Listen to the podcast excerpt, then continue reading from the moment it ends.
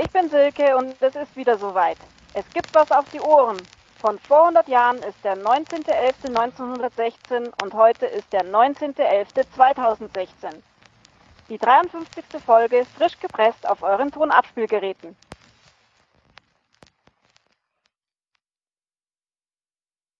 Herzlich willkommen zur 53. Folge von Verhundert. Steffen, ich sehe dich. Luis, ich kann dich auch sehen. Welch große Überraschung. Ja, ich habe heute irgendwie alle Möbel in mein Wohnzimmer umgeräumt. Und, ich habe äh, mich schon gar nicht mehr zurechtgefunden in deiner Wohnung. Ja, und äh, bist ja auch so selten da, aber ich ja auch. Der Punkt ist aber der, wir haben den Schreibtisch mitten im Raum neben, der, neben die Säule gestellt und jetzt sitzen wir uns quasi gegenüber. Steffen hockt hinterm Bildschirm quasi und ich sitze im Ohrensessel. Und wir gucken uns gegenseitig an. Genau. Und du hältst halt etwas in deiner Hand, ein Buch, worauf du später noch zu sprechen kommst. Ja. Ich muss übrigens sagen, das sieht schon deutlich wohnlicher aus in deiner Wohnung. Ja, man muss sich vorstellen, ich habe ein Wohnzimmer und das war jetzt wie mehrere Monate lang relativ leer. Da stand nur ein Schreibtisch mit Rechner drin. Alles, was man braucht als Nerd. Ja, richtig. Aber irgendwie hat man ja gerne auch andere Menschen in seiner Wohnung. Und jetzt habe ich eine bunte Wand mit Bild dran sogar. Ja, es, es gibt Kunst in deiner Wohnung. Ja, und äh, eine Couch. Und äh, habe das alles ein bisschen schöner gestellt. Und, das, und, und eine Lampe angebaut. Passt. Und wenn man jetzt hier so an deinem Schreibtisch sitzt und rausguckt und es gerade so Straßenlaternen beleuchtet ist, alles ist, ist ein wunderschöner Ausblick. Ja, ne? man sieht relativ weit in Berlin rein hier, Ja, hier ja. oben. Ja. Gut. Ja. Ähm, Luis, wer sind wir, was machen wir und was passiert hier? Wir sind Steffen und Luis und Harald und Klodwig. Eine Vier-Personen-Mannschaft, die diesen Podcast betreibt, den Verhundert-Podcast.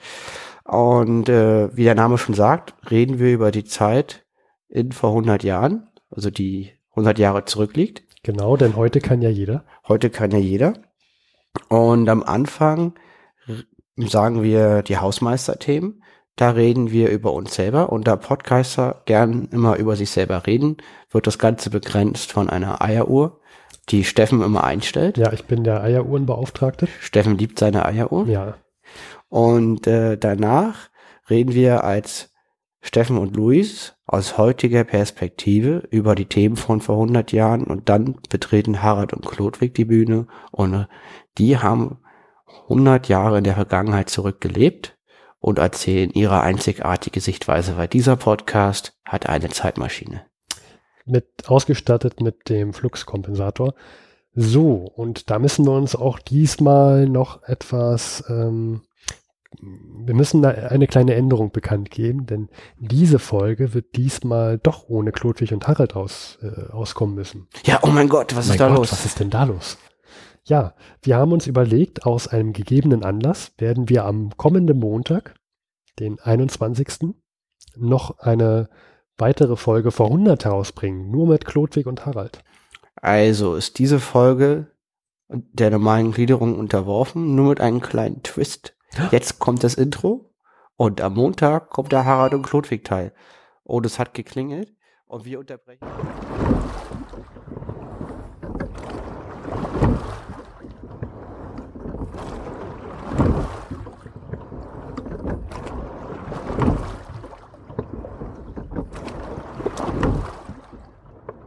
Das waren Rudergeräusche.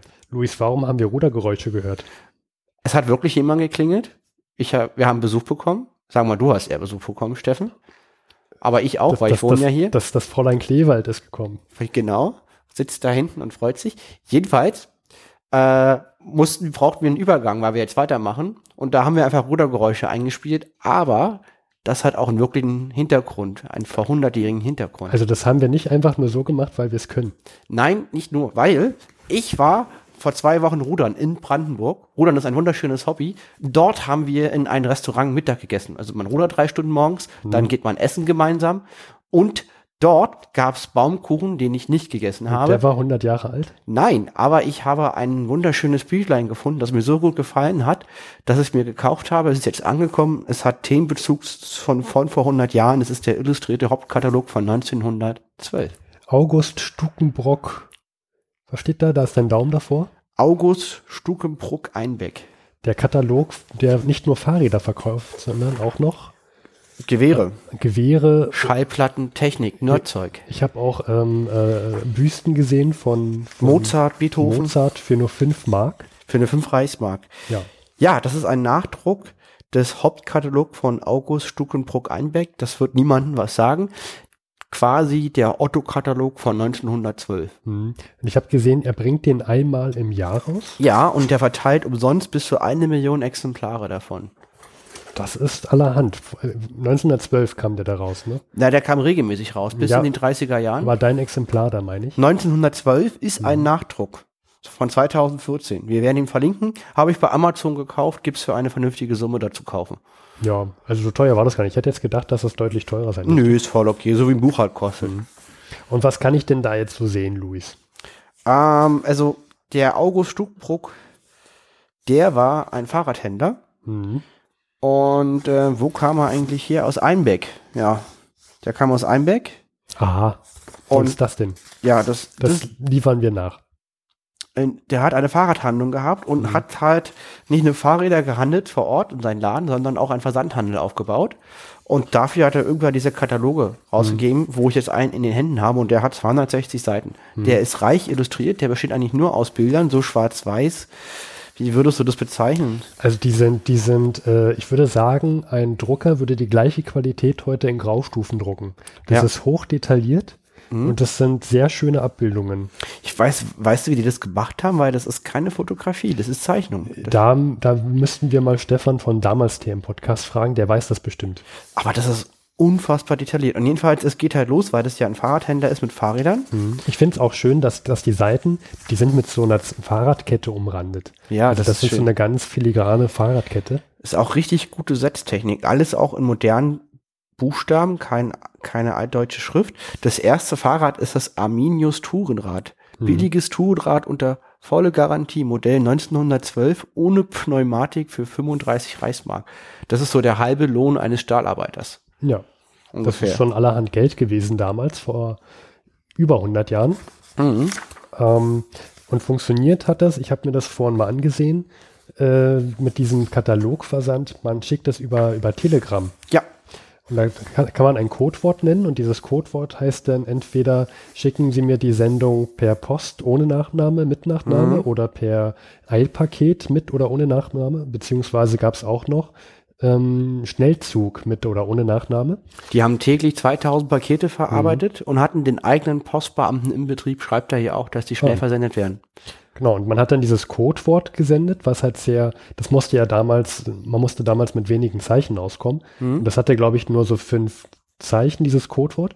Dann hat man die Artikelnummer gesendet, die, glaube ich, so acht, acht Stellen oder sechs Stellen, ich weiß es nicht mehr, Mhm. war. Und dann noch die, die Anschrift.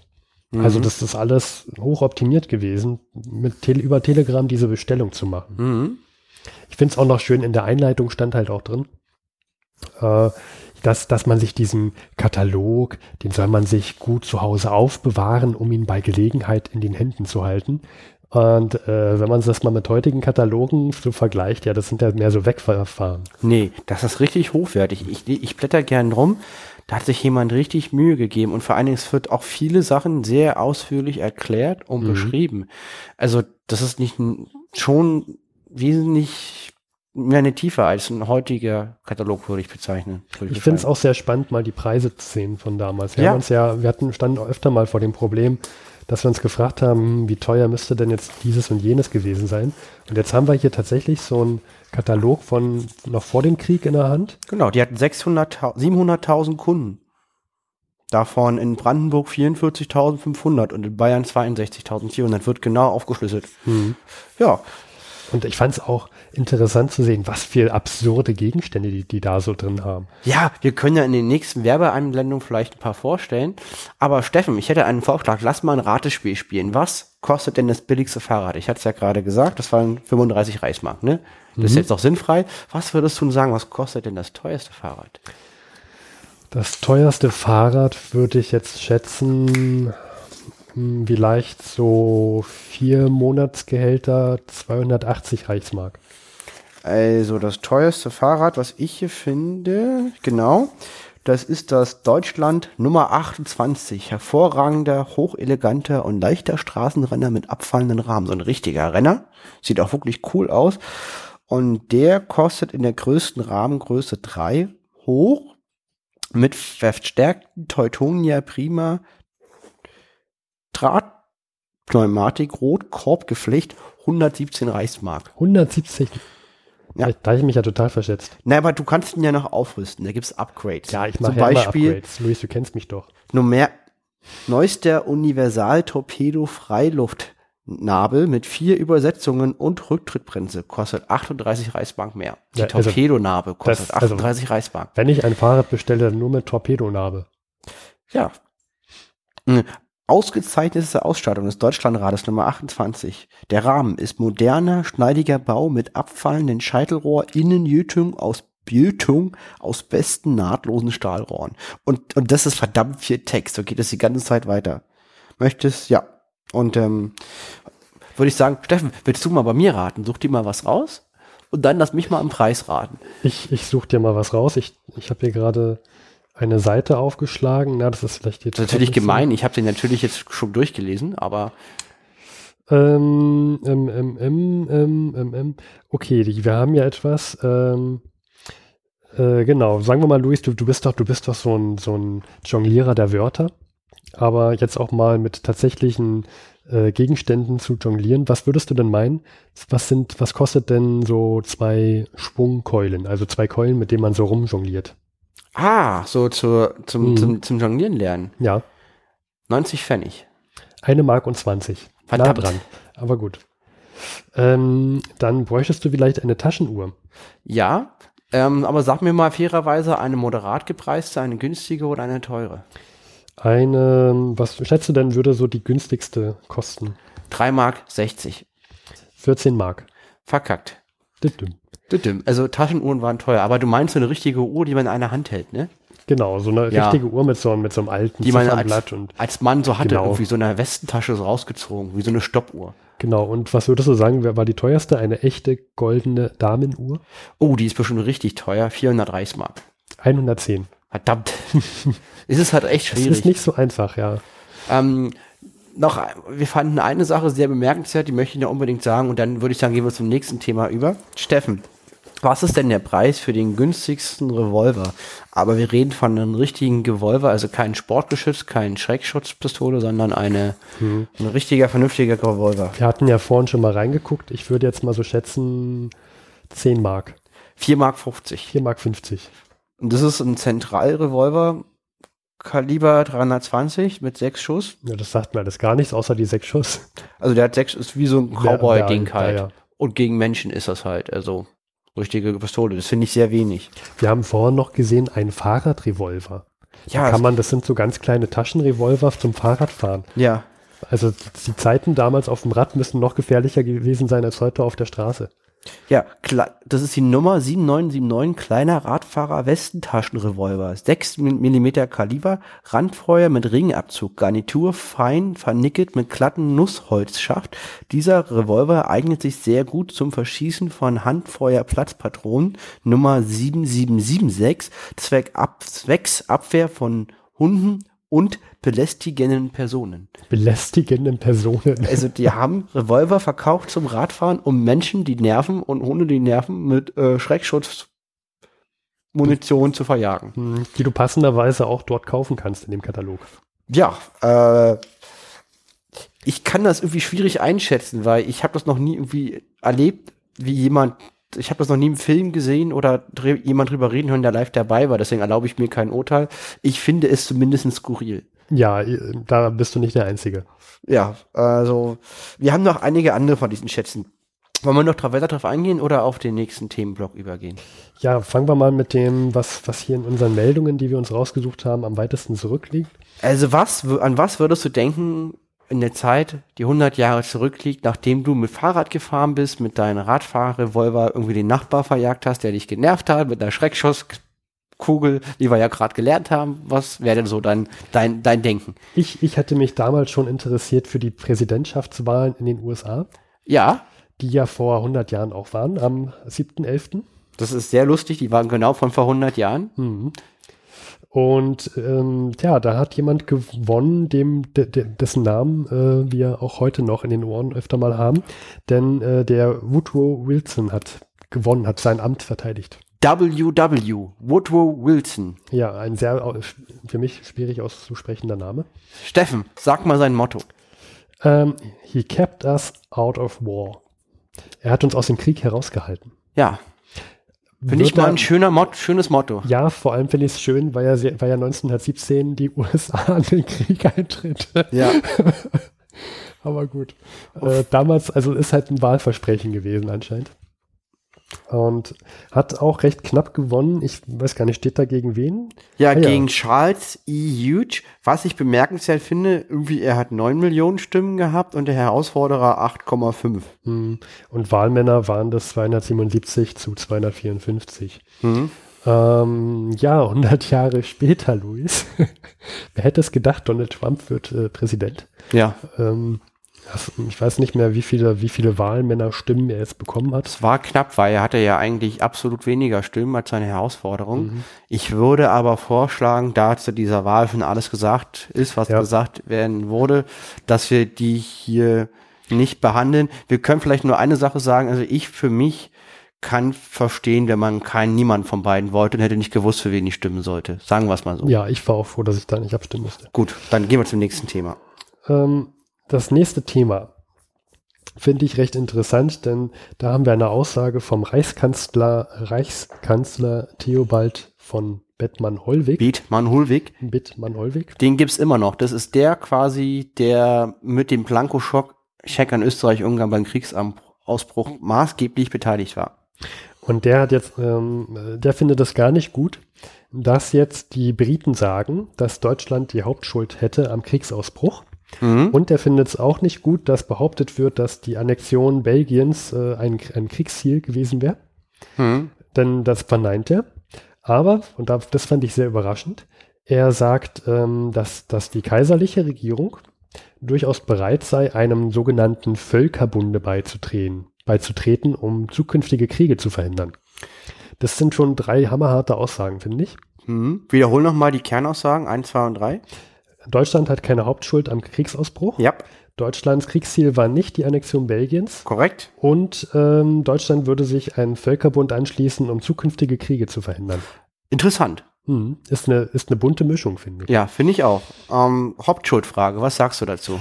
Da war ja lange, lange, äh, also über sehr viele Jahre, Jahrzehnte war ja da die Meinung, dass Deutschland den Hauptgrund hätte am Kriegsausbruch. Das sehen ja viele Historiker heute anders. Mhm. Ähm, meine persönliche Einschätzung ist auch, dass eigentlich jeder da die gleiche Schuld hat. Jeder Mhm. wollte da ähm, sein, sein Buttelkasten-Territorium verteidigen und wollte die Schippe nicht aus der Hand geben. Vor allen Dingen, ich halte es für zutiefst egal. Ja, Weil das ist wie so kleine Kinder, die sich, wie gesagt, Buddelkasten, sich ums Auto streiten. Das löst das Problem nicht, wer Schuld hatte. Man muss gucken, wie man verhindert, dass sowas nochmal zustande bekommt. Und nicht, indem man Schuld zuweist. Aber anscheinend hat er ja daraus gelernt und merkt so, hm, irgendwie ist dieser Krieg, den wir da zum Anfang wollten, doch nicht so das Geilste. Denn anscheinend möchte er zukünftige Kriege äh, nicht, nicht mehr, also ver verhindern möchte er ja. Ja. Und Belgien erobern war auch irgendwie nicht so die goldige Idee. Ja, aber ganz ehrlich, zu behaupten, äh, das, das mit Belgien, die Annexion Belgiens hätte man gar nicht gewollt. Das hätte man sich auch vorher überlegen müssen, bevor man da mit einer Armee in Belgien einmarschiert. Na, das ist so, wenn ich eine Bank überfalle und dann den Wachmann erschieße und dann vor Gericht sage, ja, ich wollte ihn gar nicht erschießen, ich wollte doch nur ans Geld. Ja, das ist genau, stimmt. Das ist, ich finde, das ist ein guter Vergleich. Ich meine, das ist schon irgendwie, man kann es nachvollziehen, ja, aber Sechsjähriger darf diese Logik haben. Von Erwachsenen erwarte ich da eine etwas differenzierte Haltung. Mhm. Ich persönlich, also das ist ja jetzt mein Anspruch an einen erwachsenen Menschen und erst recht an den Reichskanzler des Deutschen Reiches. So. Ja, ich finde es aber trotzdem schon mal interessant, dass damals schon die Idee eines Völkerbundes aufkam. Ja, der Amerikaner Woodrow Wilson, von dem wir später noch viel hören werden, der, der hat die Idee schon mehrmals platziert und offensichtlich kommt die jetzt immer mehr auf. Ich, ich wage mich zu erinnern, dass er auch mal von einem Verein, vereinigten Europa gesprochen hätte. Ja, also Woodrow Wilson ist ein ganz großer Fan. Mhm. Ja, äh, zu der, zu der Meldung übrigens hat denn, das fand die SPD auch sehr gut. Hm? Ähm, und dann hatten wir noch eine, eine Meldung vom preußischen Kriegsministerium. Mhm. Was haben die sich denn da jetzt ausgedacht auf einmal mit Soldaten und Familienverhältnissen? Ja, und zwar das Kriegsministerium erlässt Verfügungen. Was ich, Verfügung könnte zum Beispiel sein, alle müssen jetzt äh, die Mützen so tragen. Und die haben jetzt Verfügung Ersatz, dass auf die Familienverhältnisse von Soldaten an der Front Rücksicht genommen werden soll, dahingehend, wo diese eingesetzt werden. Bedeutet, Familienväter mit vielen Kindern sollen nicht an die vorderste Front kommen. Und wenn ich schon ganz viele Brüder habe, die bereits gefallen sind, soll irgendwie auch darauf Rücksicht genommen werden. Hm. Da hast du drunter notiert, erst jetzt. Ja, ich möchte eigentlich auch nicht groß weiter dazu sagen. Ich würde auch sagen, erst jetzt. Hm. Ich denke auch nur an Saving Private Ryan. Also, wie Ja, heißt ja. der auf Deutsch? Äh, Ich glaube, den- der heißt nur Soldat James Ryan. Ja, genau, Ja. von Steven Spielberg. Da geht es ja auch genau darum, wie vier Brüder, drei sind gefallen und das versuchen sie, der vierte Bruder steckt mitten in der Normandie, in dem heißsitzenden Gefechten und die versuchen den jetzt quasi zu retten, dass nicht auch noch der vierte stirbt und damit die Mutter noch einen Sohn hat. Hm. Ja, Ja, ähm, ich finde, das ist eine, das ist eine Regelung, die kann man durchaus nachvollziehen, warum man das so verfügt. aber warum erst Ähm, jetzt? ja, warum erst jetzt? Und ich frage mich, ob das später wirklich noch aufrechterhalten werden konnte. Ja. Da Mm, müsste man mal mehr zu wissen. Ja, die Frage ist auch, wie man das da wirklich einsetzen kann, Ja. umsetzen kann. Man kann auch positiv formulieren, gut, dass sie überhaupt auf die Idee kommen. Gut, anders gesagt, ein Toter ist immer ein Toter zu viel. Hm. Wenn jetzt äh, irgendeiner muss ja trotzdem irgendwie einen schlechten Platz haben. Und wenn das dann der 19-Jährige ist, der noch nie gelebt hat, ja, und dann nur weil er halt noch keinen toten Bruder hat und keine eigenen Kinder hat und drauf geht, ob es das jetzt so viel besser macht, schwierig. Ja. Also ich bin froh, dass ich da nicht Gott spielen muss. Ja. Ich muss auch sagen, da finde ich das Modell auch noch, äh, also im, im krassen Gegenzug dazu finde ich äh, die, die Briten, Hm? die ja tatsächlich ganze Dörfer immer in eine Kompanie gesteckt haben. Ja. Äh, finde ich, ne, finde ich äh, relativ, also finde ich einen nicht durchdachten Ansatz, wie wir das schon mal erwähnt hatten, Mhm. weil wenn halt alle diese Soldaten auf einmal denn da sterben, dann ist halt ein ganzes Dorf, hat er seine ganze Jugend verloren. Ja. Und ähm, das haben dann anscheinend die Preußen in der Hinsicht doch ein bisschen besser durchdacht. Ja, na, genau, weil die halt eine wehrpflichtige Armee haben. Da Mhm. werden die einfach nach Order Mufti verteilt. Und bei den Engländern mit ihren freiwilligen Armeen, da muss man versuchen, die auch so ein bisschen zu locken. Ähm, ist aber auch ein schwieriges Thema, ne? weil Mhm. wie würdest du es machen? Äh, Ich, ich hätte keine gute Antwort auf die Frage. Ich würde schreiend wegrennen und mich unterm Tisch verstecken, wenn, die, wenn es gilt, so eine Aufgabe zu haben, sowas zu verteilen, sowas entscheiden zu müssen. Hätte ich Mhm. gar keinen Bock drauf. Mhm. Also, nee, bitte nicht. Ich wüsste auch nicht, was ich da machen sollte. Ja, da ist es einfach scheiße, dass da, Aber wenn, dann würde ich, glaube ich, auch eher so eine Lösung probieren, ja. ranzuziehen. kannst du eigentlich auch nur sagen, ich denke mir irgendeinen vernünftigen Algorithmus aus und lass alles in. Algorithmus entscheiden, bloß keine Willkür. Hm. Dann nimmst du, äh, gut, jetzt gehen wir, da, ich würde sagen, wir schweifen ab jetzt. Ja, Algorithmus kann ich und äh, gut, ich würde sagen, äh, haben wir das für heute gemacht, Luis? Ja, und ähm, das war's auch schon mit der Folge. Ja, Folge 54 kommt dann schon am Montag raus. Wir kommen dann schon am Montag raus aus aktuellen Anlass aus der Zeit von vor 100 Jahren. Und ich würde sagen, an der Stelle bedanken wir uns nochmal an alle Hörer, an alle Flatterer und, und, und äh, ich vergesse mal, wie das heißt, dieses iTunes. Schreibt uns Reviews bei iTunes. Wir sind halt keine Epileptiker, wir vergessen immer, dass es das gibt. Ja. Aber wir freuen uns über jedes Review, was wir gefühlt im halbes Jahr im Nachgang mal sehen. Weil wir halt, ja, Aber bitte, was- bitte machen. Das ist wichtig. Das unterstützt uns total. Aber was wir häufiger sehen, sind E-Mails und Kommentare. Wir haben immer noch nicht auf das eine Kommentar geantwortet. Wir haben ein wunderschönes Kommentar Ah. bekommen. Ähm, und zwar vor anderthalb, Wochen ja. mit der Bitte, dass wir unbedingt weitermachen wollen. Vielen Dank, wir haben uns sehr gefreut. Die Antwort folgt. Die Antwort folgt in nicht, also weniger als 100 Jahren. Genau. Und äh, auch nochmal, weil wir es diese Folge noch nicht gemacht haben, vielen Dank auch an Silke ihren Einsprecher. Ja, Auf Wiederhören. auf Wiederhören.